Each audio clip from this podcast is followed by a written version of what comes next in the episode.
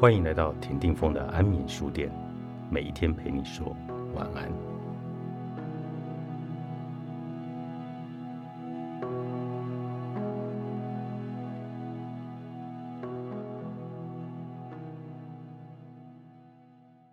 不论我们是否认同他人的信仰、地位或者是背景，同理心让我们可以体会别人的感受，因为我们在各自的人生中都经历过。失落与悲伤，所以我们能够感受别人的感受，即使他们的生活经验跟我们都截然不同。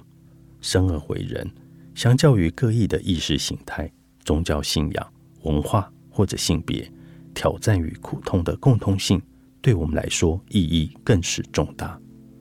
我们大多数应该要具有同理心，可惜的是，随着社会文化的发展。我们逐渐发展出一些不好的习性，而压抑了同理心这个重要的能力。其中一项别具破坏力的习性，就是我们常常会去比较不同的痛苦遭遇。这对安慰来说，简直是一场灾难。我们经常会陷入一种别人的经历比你更凄惨的比较漩涡里。我们误以为拿别人的例子来比较，可以减轻一个人的痛苦。你以为房子被法拍很惨，但是你瞧瞧那些卡崔娜飓风的受灾户，他们比你惨多了。或者拿无家可归的游民相比，或者是住在贫民窟里的可怜孩子，或是难民营。可是比较不同的遭遇，并无法让难过的人变得比较不难过。尽管我们经常来做比较和量化痛苦的程度，但这种方式。是无法达到安慰的效果。要成为一个真正有帮助的安慰者，最好先学会尊重每个人的痛苦，不论造成痛苦的原因为何。举个例子，珍妮加入了离婚者的支持团体。她提到，她的两个已婚女性友人总是拿她的情况与他们相比，试图来减轻她的低落感和无助。他们约在一家泰式餐厅用餐。她告诉朋友。他难以适应单身生活。接着，这两位友人便拿着自己婚姻状况与他相比，并责备他说：“糟糕的婚姻生活比单身更寂寞。你现在自由了，全新的生活就在你的眼前。”他们可能是出于善意，试图帮助珍妮不要感到沮丧，但实际上，他们低估了她的痛苦。珍妮从朋友身上接收到的讯息是。他不值得安慰，在有人眼里，他的难受毫无根据，因此他的遭遇不值得他们来同情。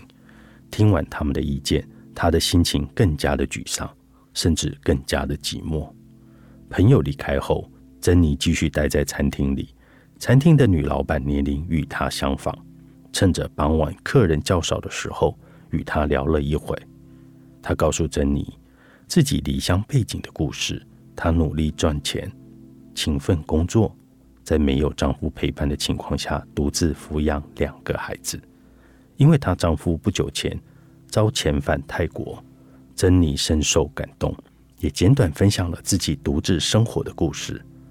很困难吗？不是吗？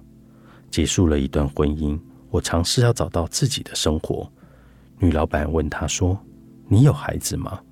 当珍妮回答说自己没有孩子时，只见对方轻轻的搭着她的手背说：“这么说来，你孤家寡人，没得丈夫，也没孩子，听起来真令人难过。我很遗憾。”珍妮忍住了泪水，微笑向对方致谢。这个陌生人不知道自己的简单几句话，竟然让他获得了这么大的安慰。他们两个人真心感受到彼此的悲伤。当我们不去比较痛苦，便能以同理心去对待彼此。不论对方只是个刚学步的孩子，或深受相思之苦的青少年，或心碎的寡妇，或是饿着肚子的难民，不论个体的差异有多大，我们内心都有着相同的情感。就连宠物都能够明白主人的心思，更何况是自己的孩子？伟大的艺术家、小说家或治疗师。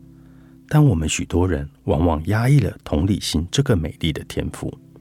上述这个故事中的泰国女子基于同理心，愿意敞开心房，向对方展现她真正的感受与真实的自我。见到她眼中散发的真诚关怀，便让人感到安慰。发自内心的安慰话，其实无需太多。安慰的艺术，作者：夫尔沃克，上周出版。